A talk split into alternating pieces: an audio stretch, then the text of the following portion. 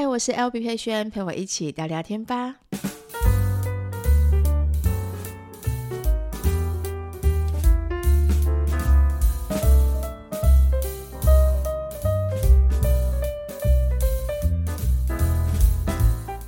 Hello，大家欢迎回到今天十一月二十号星期五的 Podcast。今天的 Podcast 非常不一样哦，因为今天的 Podcast 我录音的时间是在深夜的十点。十点三十八分的时间，非常的晚。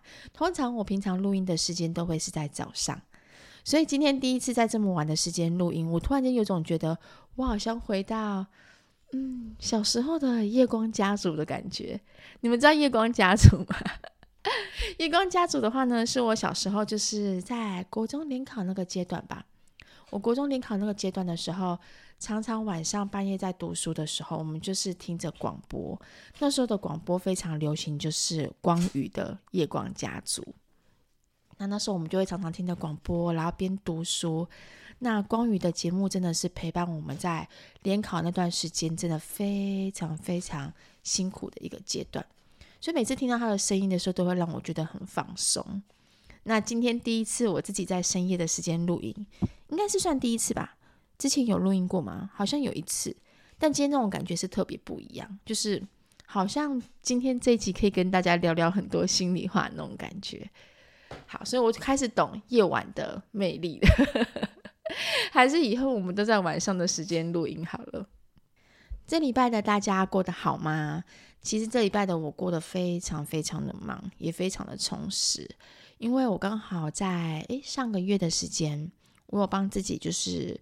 呃，买下一些课程，我定期都会帮自己去买一些课程，然后去上去进修。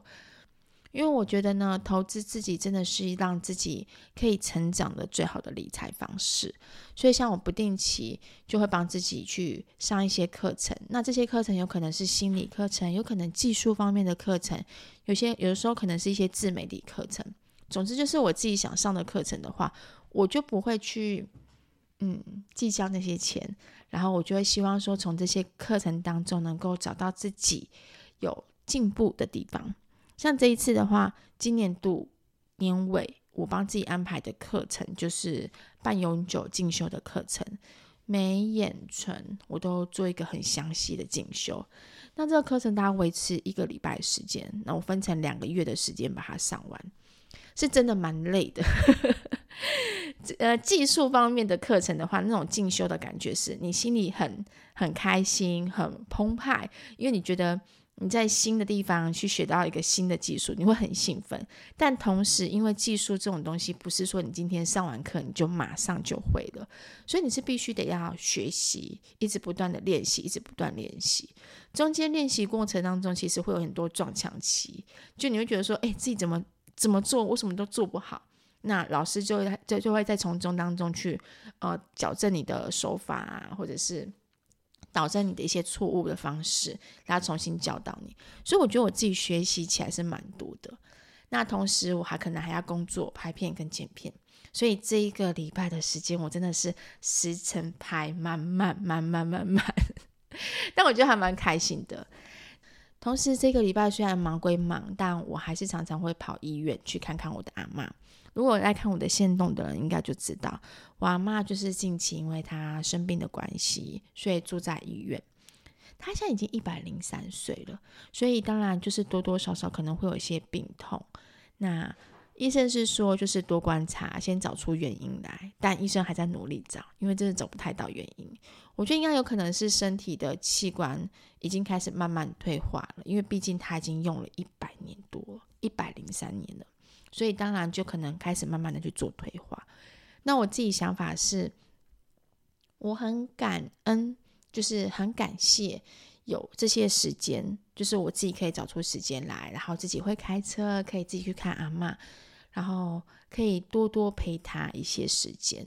对，虽然说我自己很忙，但我觉得忙当中还是可以挤出一些时间去看看他，摸摸他，和他说说话。我觉得。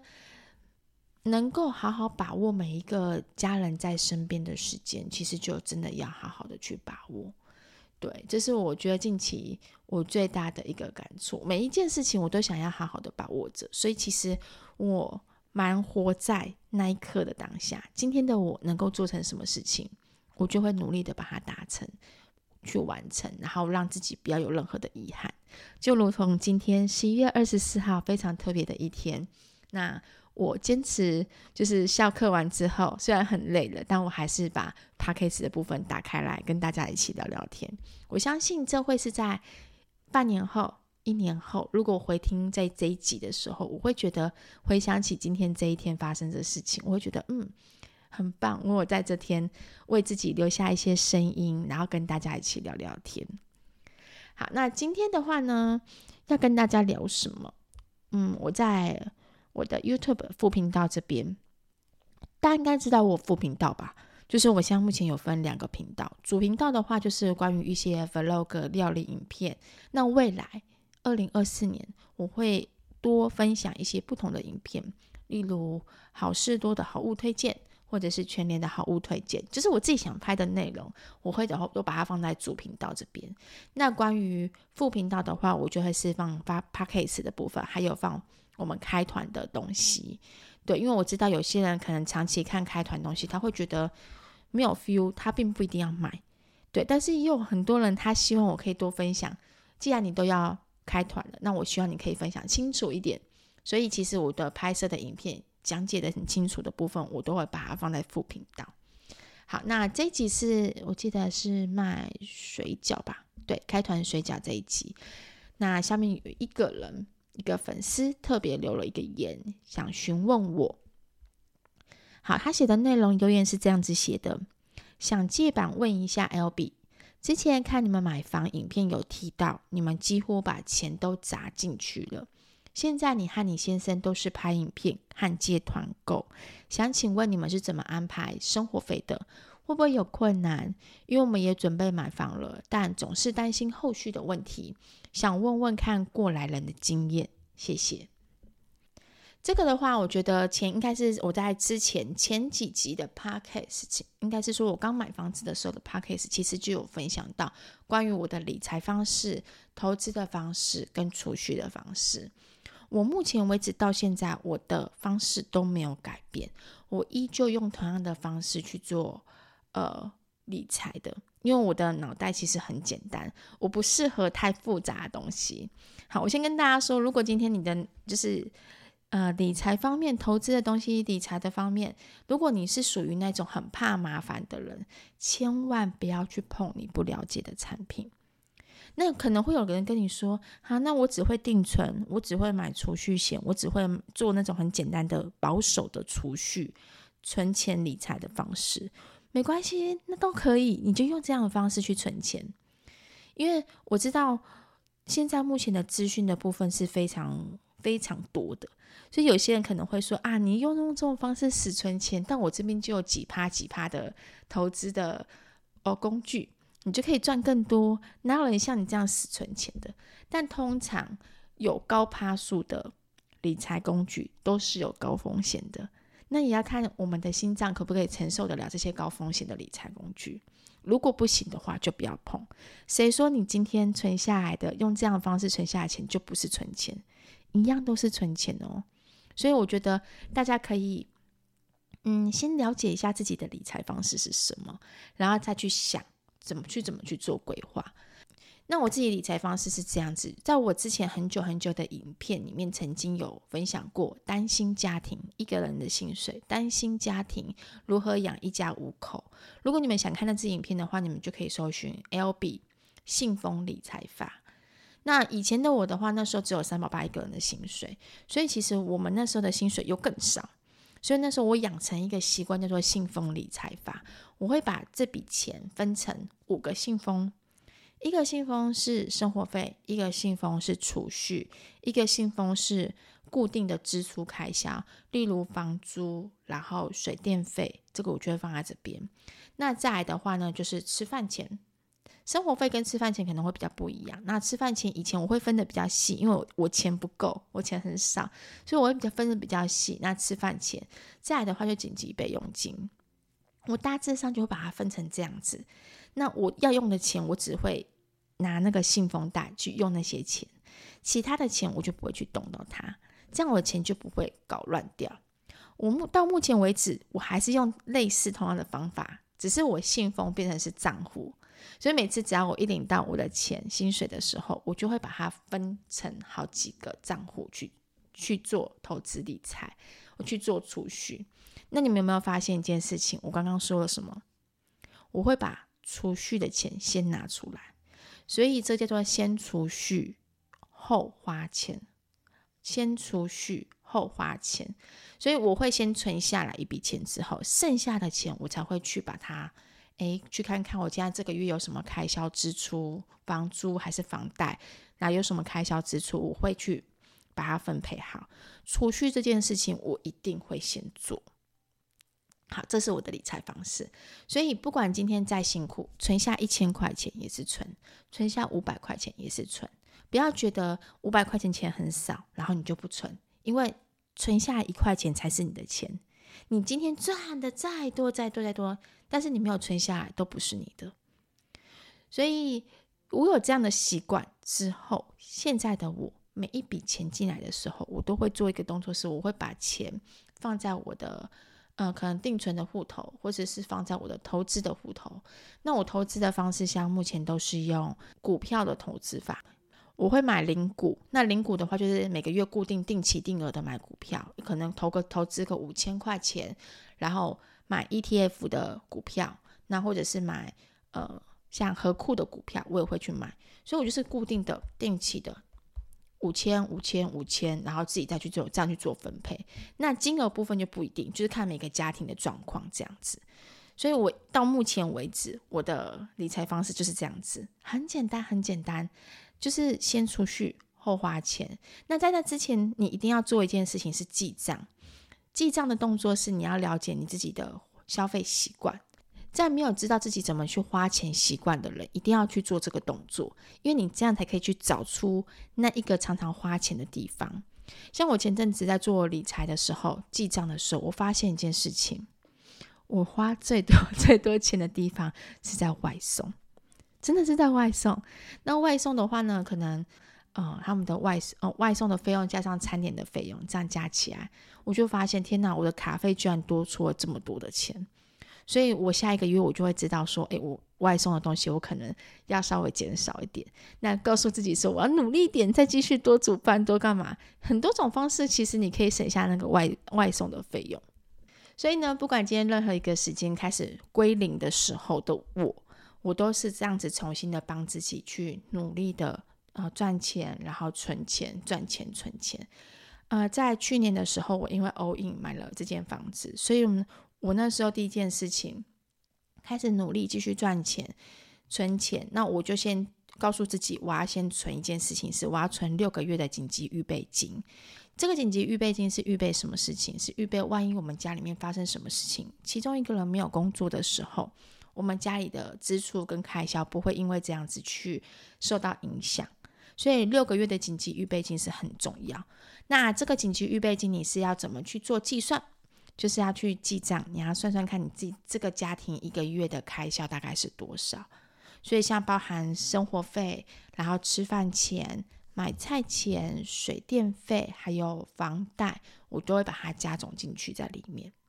好，那我大概算出来之后，我就知道说，哦，我我一个月可能家庭开销是这样子，那我之后就要存六个月，存到六个月之后，我心里就会比较放心一点点，稍微小小的放心一下下。好，那我就会开始诶，继续工作，继续存我该存的钱。那我想网友大家会比较想好奇的一件事情是，我今天买房子了，我可能付出了房贷。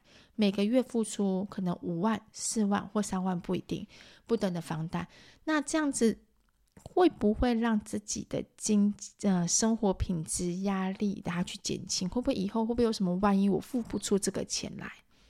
好，我先跟大家讲，大家转换一下自己的思维，你要告诉自己一件事情：我有能力付出这些钱，我有能力付出这个房子的房贷。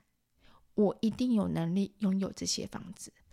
这是在我看那个《有钱人跟你想的不一样》这本书里的书的时候，其实它里面讲的内容就是这样子。很多人收到一些账单的东西，水电费很贵，小孩子的学费很贵，他们就会先拿到账单就会先抱怨。啊，超烦哦！怎么这么多钱？这个月要缴这么多钱，我真的心情很差。但你们有没有想过一件事情？换个方式去想，诶，我觉得我越来越厉害了，我有能力可以付出这些钱。我我是一个有能力可以承担这个家的人，所以我很感谢上帝，感谢宇宙，感谢全世界，能够让我有能力去负担这些东西。当你这个思维去做转换的时候，你会发现一件事情，你的能力会越来越大，更大。真的，我这个是从之前就开始练习，因为从小的时候，我就是在生活在我父母都会常常因为钱的事情吵架的，呃，回忆当中，生活当中，所以我好怕穷哦，我真的好怕穷，好怕跟我爸爸妈妈一样，就是身上就会没有钱，然后两夫妻就会吵架。然后为了事钱的事情，每天都在烦恼。我超怕这种氛围、这种感觉的。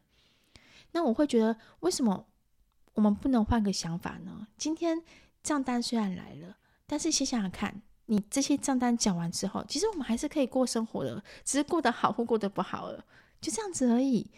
但是重点是什么？我可以付出这些钱呢。所以，当我跟三宝爸一起看到这本书《有钱人跟你想的不一样》跟《活出美好》里面的很多时候，大家聊这个东西，就是感谢主，感谢上帝，让我们有能力去负担这些东西，让我们成为一个可以负担这些东西的人。所以我们很感谢。之后，我发现一件事情是，我们心情不会不快乐，真的，我们就心情就会变得很开心。说好。那这些都是我能够有能力，然后这些都是这个家的支出跟开销。我现在有能力，我长大了，我可以负担起这个家。我真的是这个家的避风港。所以有这样的思维之后，我觉得付这些钱，我反而会觉得，嗯，这是应该的。那更有趣的是，我会在后面再做一个动作，就是我会跟上帝继续祷告，跟宇宙继续许愿，希望宇宙呢给我更多的金流的 来源，让我有赚钱的机会。好，那我们前面都是聊到我自己的理财方式，还有记账的方式，这个要节流，我们就会去找到说，诶，我今天有哪些地方可以省下来的节流的方式？那重点是什么？重点是开源的方式，嗯、大家会觉得说，诶，你今天，今天呢，你跟你先生都是拍影片接团购，那感觉好像你们的收入只靠这个为生。这样子的话，是不是？因为其实很多了，呃，内行人都知道，团购其实现在的生意大家都在做，那并不是每一团都可以销售量这么的好，那每一团收入这么高，我们的收入其实算是起起伏伏，是比较不稳定的。那他说会不会有困难呢？其实。会不会有困难这件事情，我觉得我没有去想太多，有困难还是没困难。我只是觉得能够按照现在目前我能力所及的事情，我会去做。再来是你们有发现一件事情，是我不是只有一份工作而已，我是有两份工作。刚好很幸运的一件事情是，这两份工作是我热爱的工作，一个是半永久的物美，然后一个是呃。自媒体上面，YouTube 上面分享的东西，还有开团业配，这两个这几个工作都是我热爱的工作，所以我把它当做是自己的事业、自己的品牌去做经营。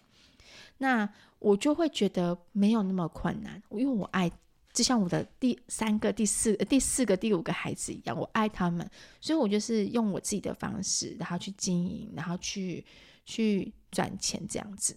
所以我在之前前几期其实有特别的跟大家分享一件事情，是我很我很鼓励大家不要只有一份工作，你可以有斜杠好几份工作，让自己有不同的收入。那怎么找到自己的斜杠工作？其实我觉得都是慢慢的去 try，慢慢去试。当你对某一个东西有兴趣的时候，你可以去慢慢的去分享。像我近期的话呢，有认识一些朋友，他们自己本身的工作。有自己的主业在，但因为热爱瑜伽，就变成瑜伽老师。那热爱像什么采耳，你们知道采耳吗？因为他们去做了采耳，就是嗯、挖耳朵，但是他是又特别舒服的一种疗程。然后因为做了这个疗程之后，他很喜欢，然后对这个疗程特别有兴趣，于是他去学习。最后的话呢，他只有自己的小小工作室，也是在休息时间的时候去做剪裁。那像我跟我小姑，我们两个一起合作工作室，嗯，是在七年前的时候的事情。对，七年前我们就是因缘际会去上了一个韩式半永久的课程，那因而去爱上这个行业，因为我们就觉得哇。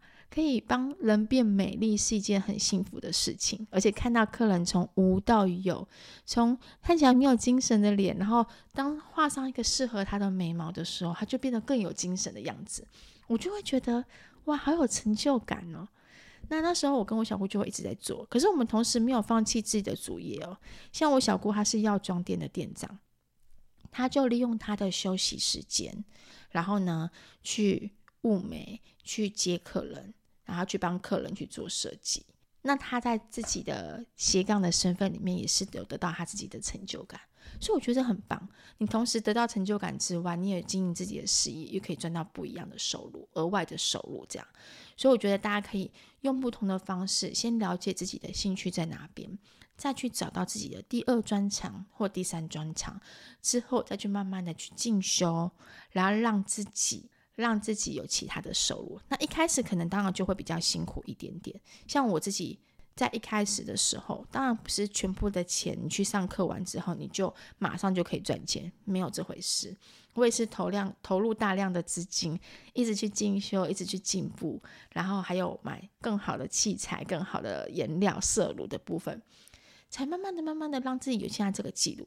所以呢，以我现在目前的收入，然后我再回想起过去，我都觉得现在的每一次的收入都是在回收，回收自己过去的辛苦、过去的努力。所以可能跟大家想的不太一样，我不觉得我不太像是呃一般的 YouTuber，他们可能主业单纯只是 YouTuber 这个工作。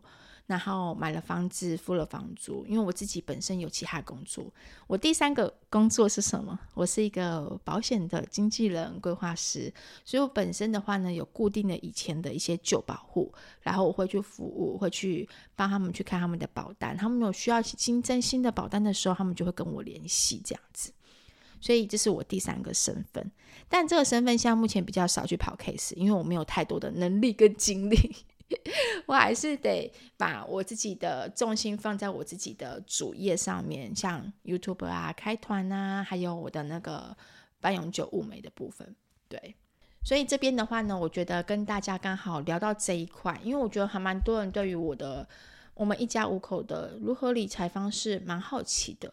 但其实我们的理财方式比任何一个人都还要想象的单纯，非常非常单纯，就一点都不复杂。但我自己呢，跟三宝爸，我们两个人其实不是属于那种物质生活很重的人，所以我们比较少去买很多一些嗯、呃、奢侈品或者是一些置装费。我们的衣服常常还共穿，你没有发现吗？有时候三宝爸会穿我的衣服，我会穿他的衣服，我们还常常共穿。冬天的衣服可能就那几件，那可能诶，新的冬天新的一季到来时，我们可能会添加个几件衣服，就这样子。我们觉得身体穿得舒服，这样就够。对，那其他的还是把它存下来比较重要，所以我们的日子是这样过。那当然，每个家庭的生活方式都不一样，所以并不代表说我今天的生活方式就一定是适合你们的生活方式。有些人可能觉得我今天赚这些钱就够了，我不需要这么辛苦。那有些人可能觉得说，诶，我不想要买房子，我就想要租房子就好了，都 OK。那其实没有什么一定对跟错。对，那你自己想要过怎样的生活，自己去好好去做规划，这样就可以。那我现在简单分享一下我自己的规划跟方式，希望对你们是有帮助的。但其实，当你买了房子之后，我跟你们说，你们一定会有能力去负担这些房子的费用，所以不要不要想太多，不要想太多，说我觉得我可能没有办法负担，我负担不出来，或者说这个这个房贷会让你变得更辛苦，不会。有家的感觉会是一种，嗯，就是安定的感觉。对，我们家其实没有特别的装潢什么东西，我也没有花太多的装潢费用，我都是慢慢的存一点，存到这笔钱之后，那我才去做装潢。那大家如果看到我之前买房子那一集的时候，其实有听到我说过这件事情，就是这样子，我没有花太多太多的钱，因为我已经 all in 出去了。那我觉得有能多少的能力去做多少的事情，这样子我会心里会比较有安定。那我也没有想要跟银行借贷借贷太多的钱去装潢去做什么的。我就想说，好，没关系，就这样子，反正家里都还 OK，也还新新的，自己的家怎么住起来的都是觉得很安定、安心、平静的感觉，这样就好。那今年的话，我有达成自己的目标，就是我把厨房换装潢好。那下一个冬天到了，我去年冬天的时候有记得有看过我的那个影片，有我有许愿，就希望可以买一个那个烘干机，可以给三宝爸。所以那时候一直在选，一直在挑。但烘干机换的话，洗衣机可能也要跟着换，所以我就衡量一下那个价格，大概快要十万块吧。嗯，应该快要十万块，所以我也是还在存，就想说存到之后再来换。今年冬天应该希望可以把它换掉，不然他冬天在晒衣服啊，其实蛮辛苦的。好，以上的话呢，就是今天的分享，希望呢对大家在自己的生活理财上面是有帮助的。还有，一定要告诉自己一件事情：你是一个有能力的人，不要去在意说你今天。呃，账单这些东西花出去的钱，不要把它们当做是一个可怕的象征。你要把它想象一件事情是：今天你缴了三千块钱的电费，或是缴了四千块钱的管理费，三千块钱的管理费，你之后这些钱通通都是会赚回来的。你要告诉自己，宇宙就会听到你这些讯息。宇宙的东，宇宙的力量是怎样？就是它只会听到你。发出什么讯息？如果今天你发出的讯息是好烦、好累、好穷，越花越没有钱，我觉得我很、我很、我很、很、很倒霉。然后我觉得我这些东西是压力，那你就会有更多这些东西，更多的这些压力在你身上。所以换个思维，一起换个思维，告诉自己：哇，我今天有能力缴三千块钱的卡费，缴一万块钱的卡费，没关系，我之后就可以赚更多。那宇宙就会帮你找更多更多的金流，还有财富过来到你身边。好，那今天的 podcast 就到这边，大家一起来为心理法则加油吧，拜拜。